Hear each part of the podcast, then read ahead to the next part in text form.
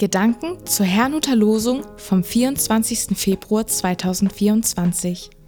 Der Losungstext aus Hesekiel 36, Vers 11 lautet: Ich will euch mehr Gutes tun als je zuvor, und ihr sollt erfahren, dass ich der Herr bin. Der Lehrtext dazu steht in Römer 15, Vers 29. Paulus schreibt: Ich weiß aber, wenn ich zu euch komme, werde ich mit dem vollen Segen Christi kommen. Es spricht Pastor Hans-Peter Mumsen. Mehr als je zuvor. Dem heutigen Losungswort geht eine Ankündigung Gottes voraus. Denn siehe, ich will mich wieder zu euch kehren und euch mein Angesicht zuwenden. Gott will also seinem Volk gnädig sein, doch dann folgt im Losungswort dieser Satz und ihr sollt erfahren, dass ich der Herr bin. Damit wird zum Ausdruck gebracht, dass die Angesprochenen erfahren sollen, dass Gott souverän ist. Er kann tun, was er will, und niemand kann ihn daran hindern. Diese Deutung entnehme ich dem Namen Gottes, der sich hinter dem Wort Herr verbirgt und Ich bin bedeutet. Dieser Name bezeichnet nicht eine spezielle Eigenschaft Gottes, wie seine Güte, seine Gerechtigkeit, sein Zorn oder seine Barmherzigkeit, sondern stellt nur fest, Gott war, ist und wird immer sein.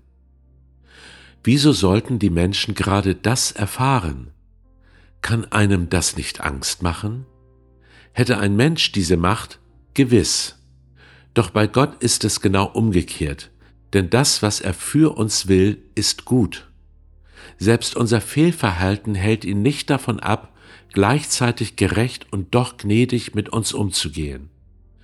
Die Botschaft Gottes, die er durch seinen Sohn Jesus Christus an uns richtet, bestätigt das.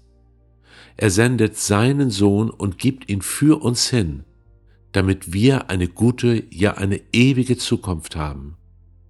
Der Segen Christi, von dem wir im Lehrtext lesen, ist demnach die Vergebung, ein neues und ewiges Leben sowie die direkte Verbindung mit dem allmächtigen Gott.